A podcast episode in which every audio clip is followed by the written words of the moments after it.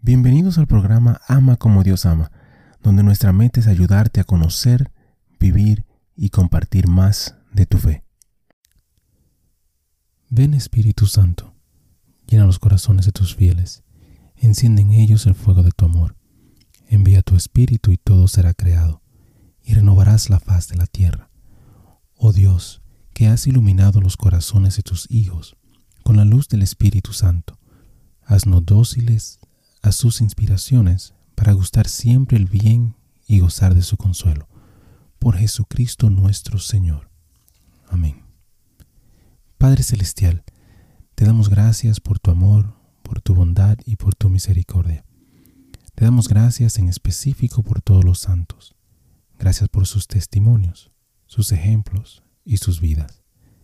Te pedimos que les permitas seguir intercediendo por nosotros y que nosotros podamos seguir sus ejemplos de humildad, de fe, de valentía y de amor. Guíanos, Señor, a través de esta reflexión y dirige nuestro camino hacia ti. Amén. Santo Dominico es el santo del día para el 8 de agosto.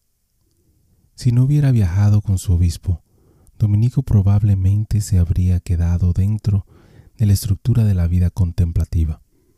Después del viaje, pasó el resto de su vida siendo contemplativo en el trabajo apostólico activo. Nacido en la antigua Castilla, España, Dominico fue entrenado para el sacerdocio por un tío sacerdote. Estudió artes y teología. En la Catedral de Osma hubo un intento de revivir la vida común apostólica descrita en Hechos de los Apóstoles por medio de Dominico. En un viaje por Francia con su obispo, Dominico se encontró cara a cara con la herejía albigense. Los albigenses o cataros los puros mantenían dos principios, uno bueno y otro malo, en el mundo. Toda la materia es mala, por lo tanto negaron la encarnación y los sacramentos. Sobre el mismo principio, se abstuvieron de la procreación y tomaron un mínimo de comida y de bebida. El círculo interno llevó lo que algunas personas consideraban una vida heroica de pureza y ascetismo. No compartían los seguidores comunes. Dominico sintió la necesidad de que la iglesia combatiera esta herejía y se le encargó ser parte de la cruzada de predicación contra ella. Inmediatamente vio por qué la cruzada de predicación no estaba teniendo éxito. La gente común admiraba y seguía a los héroes ascéticos de los albigenses. Comprensiblemente, no estaban impresionados por los predicadores católicos que viajaban con caballos, se quedaban en las mejores posadas y tenían sirvientes. Por lo tanto, Dominico, con tres cistercienses, comenzó la predicación itinerante según el ideal del Evangelio. Continuó este trabajo durante diez años, teniendo éxito con la gente común pero no con los líderes.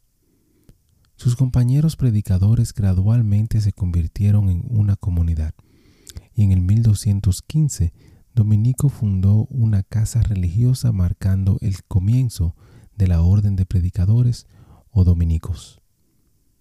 El ideal de Dominico y de su orden era vincular orgánicamente una vida con Dios, el estudio y la oración en todas sus formas, con un ministerio de salvación para las personas por la palabra de Dios.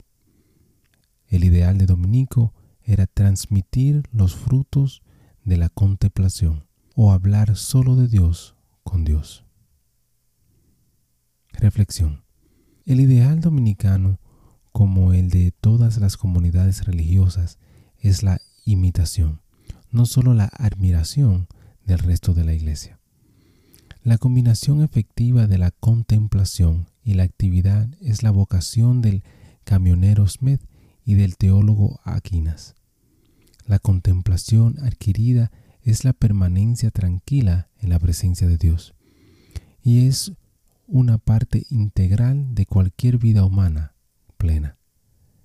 debe de ser la fuente de toda actividad cristiana.